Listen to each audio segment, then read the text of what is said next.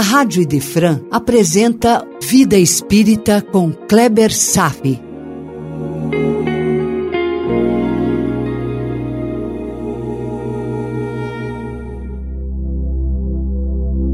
Nosso Lar, capítulo 19 A Jovem Desencarnada, parte 1 Quantas almas buscam na vida? Acumular riquezas materiais, o que é uma insanidade pois não levará nada das suas conquistas após o último suspiro, a não ser o que construiu dentro do seu coração. O capítulo de hoje fala sobre sofrimentos do coração que uma desencarnada trouxe da terra. Fala sobre o despreparo da educação religiosa, tão comum entre os homens.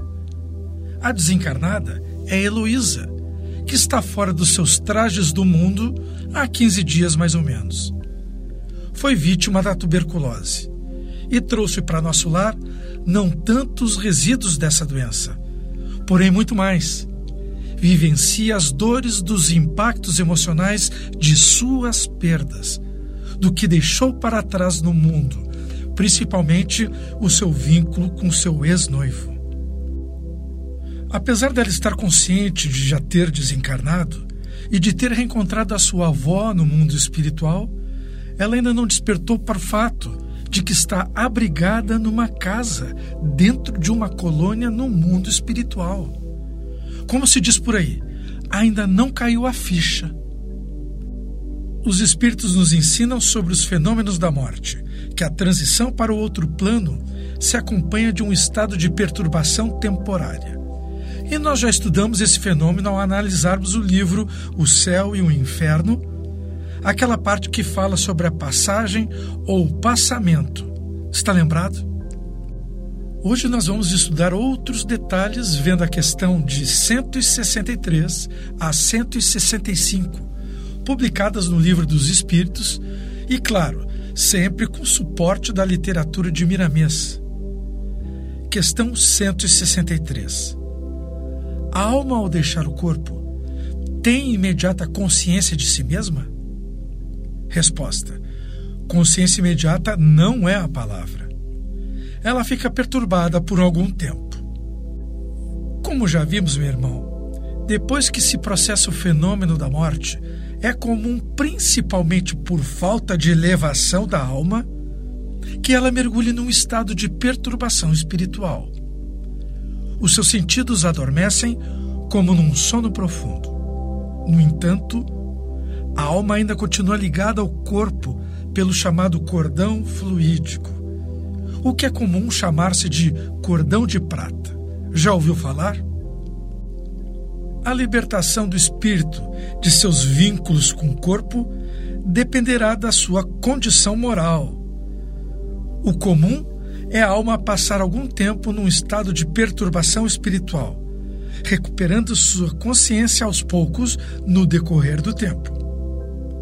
E quando já estiver madura para despertar, será conduzida para novas regiões a fim de seguir o seu aprendizado espiritual. Então podemos didaticamente dividir o processo de transição entre o mundo material e o mundo espiritual em três fases. A primeira, a morte, é o fim da vida biológica, é o cessar das funções do corpo. Depois, no segundo momento, demorando um pouco mais, a desencarnação, que é o desligamento dos fios que unem o perispírito ao corpo material. E uma terceira etapa é o despertar da consciência, é acordar no outro plano, que tem uma taxa muito variável, de algumas horas até mesmo centenas de anos. Muitos espíritos permanecem dormindo, sonhando, depois da desencarnação, por lhes faltar conhecimento e preparo moral suficientes para a consciência transitar pelo conhecimento da verdade de maneira sóbria. Incrivelmente, outros espíritos ficam retidos onde se processou seu desenlace final, por um período de tempo indeterminado para muito depois poderem prosseguir por outras etapas de vida, sem reconhecerem onde estiveram. A humanidade quase toda passa por essa fase de perturbação espiritual, mesmo animando corpos saudáveis. No entanto, a ignorância das leis de Deus quase que literalmente os faz mortos no entendimento, sem se preocuparem para onde vão, nem de onde vieram. É a perfeita imagem do zumbi, que vagueia sem consciência do que está lhe ocorrendo. Mais especificamente na resposta dada pelos espíritos para Kardec, poderemos considerar a perturbação que ocorre na desencarnação com uma sensação de alguém que acorda repentinamente de um sono profundo e fica sem orientação por alguns segundos. Um estado de torpor. No caso da desencarnação de Luísa, ela experimenta esse torpor, uma semilucidez relativa por um período de tempo muito longo. Ela sabe e ao mesmo tempo não sabe que desencarnou. Ela olha sua avó, reconhece a sua avó, sabe que ela desencarnou, mas não está compreendendo bem o que está acontecendo. E vamos à questão seguinte, questão 164. A perturbação que se segue à separação da alma e do corpo é a mesma para todos os espíritos em termos de duração e grau?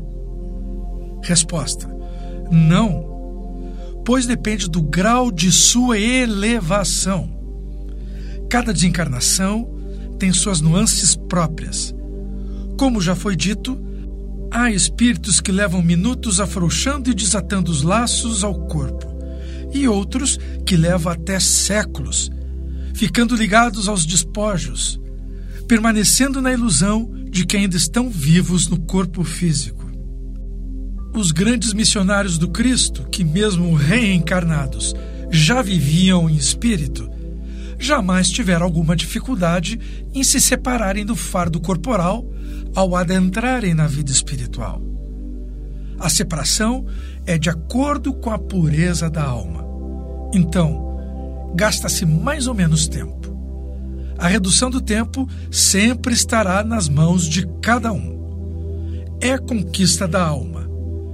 Ninguém deseja permanecer na perturbação espiritual, pelo menos deliberadamente. Todos buscam a libertação. Porém, poucos sabem procurar pelos caminhos sensatos de uma vida espiritualizada, que é a solução desse problema especificamente. O nosso trabalho no mundo é promover o autoaprimoramento, lutando todos os dias para conviver bem com o próximo, a fim de conquistar a verdadeira consciência da vida. Aliás, esse é o mais profundo sentido da vida. Se alguém nos perguntar, afinal, qual o sentido da vida? A resposta bem pode ser: nos autoaprimorarmos, a fim de nos aproximarmos de Deus, vivendo conforme as leis naturais. Apenas isso. O resto são tarefas, papéis nesse grande teatro das existências. Temos é que viver o amor e viver plenamente o amor é exatamente viver o código moral nos ensinado e demonstrado por Jesus no seu Evangelho.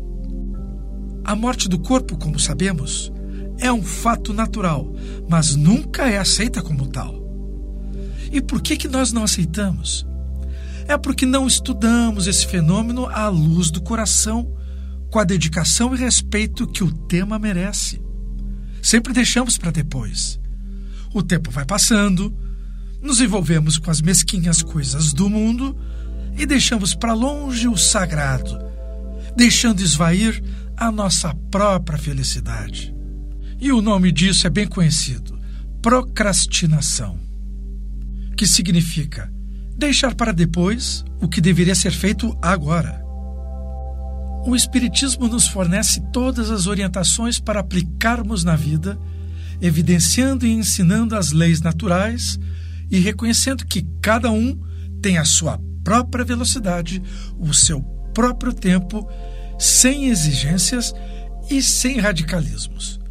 Tudo tem o seu tempo certo. Mas o Espiritismo não deixa de exortar o compromisso responsável do coração para entrar em ação, pois entende que não fazer nada também é uma manifestação do mal.